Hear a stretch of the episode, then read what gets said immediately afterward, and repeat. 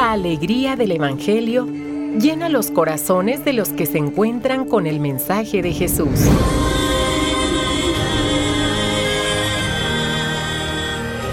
El Evangelio de hoy. El Evangelio de hoy. En voz de Monseñor Sigifredo Noriega Barceló. Escuchemos.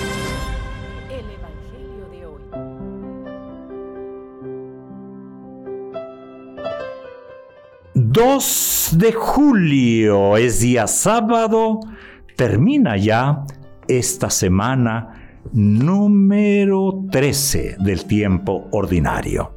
Escuchemos del Santo Evangelio según San Mateo.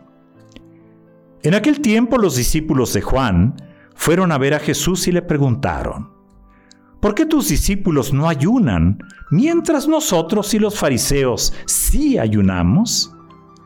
Jesús les respondió, ¿cómo pueden llevar luto los amigos del esposo mientras él está con ellos? Pero ya vendrán días en que les quitarán el esposo y entonces sí ayunarán. Nadie remienda un vestido viejo con un parche de tela nueva, porque el remiendo nuevo encoge, rompe la tela vieja y así se hace luego más grande la rotura. Nadie echa el vino nuevo en odres viejos, porque los odres se rasgan, se tira el vino y se echan a perder los odres. El vino nuevo se echa en odres nuevos y así las dos cosas se conservan. Palabra del Señor.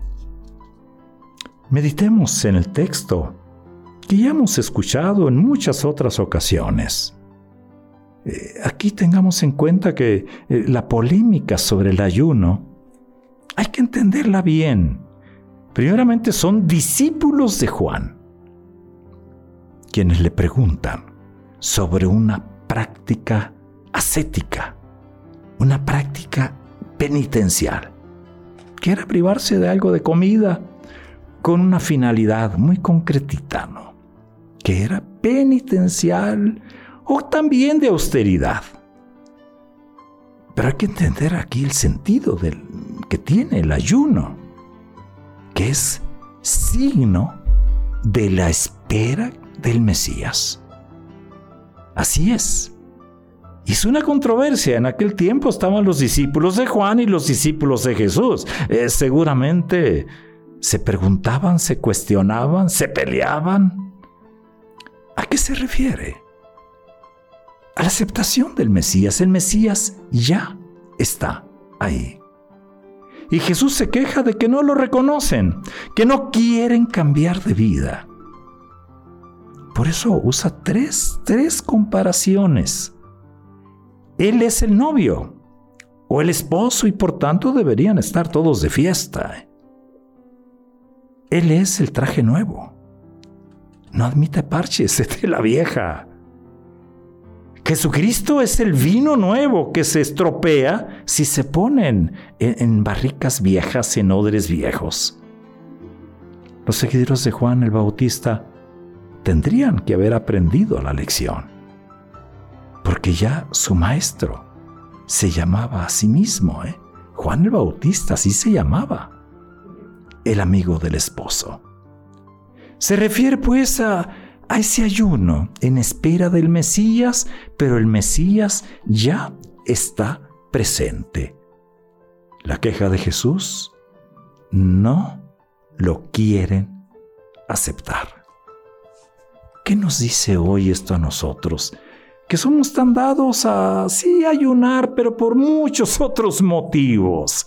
No tanto pues por motivos religiosos, motivos ascéticos. ¿Qué nos dice? Que ya no es el tiempo de ayunar. Que es el tiempo de Jesús. Que es el tiempo de que nosotros estamos llamados a dar testimonio de Él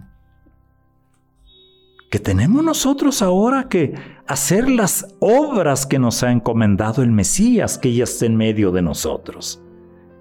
Me pregunto por qué los cristianos no siempre eh, somos portadores de paz, por qué no siempre sembramos la alegría. La sencilla razón es que no tenemos a Cristo todavía con nosotros. Cristo todavía como que no influye en nosotros suficientemente. Y hoy encuentro este sábado un llamado a examinarla, examinar cómo es nuestra fe. ¿Cómo influye nuestra fe en Jesucristo? ¿Cómo influye en la vida de cada día? En nuestra forma de ser, de pensar, de mirar, de compartir, de perdonar, de trabajar, de trabajar por un mundo mejor. El esposo, el novio, ya está aquí. Ya no es cuestión pues de ayunar por esos motivos con lo que hacían en el antiguo con los que lo hacían en el Antiguo Testamento. Es día sábado. Pidamos la intercesión de María, nuestra madre, que podamos ser estas personas buenas en ese sentido profundo del término. Ya está el Hijo de María con nosotros hagámosle caso. Que vivamos pues con alegría, que seamos portadores de la alegría del Evangelio, de la alegría de la buena noticia. Dios, Emmanuel, Dios con nosotros. Buen día, buen fin de semana.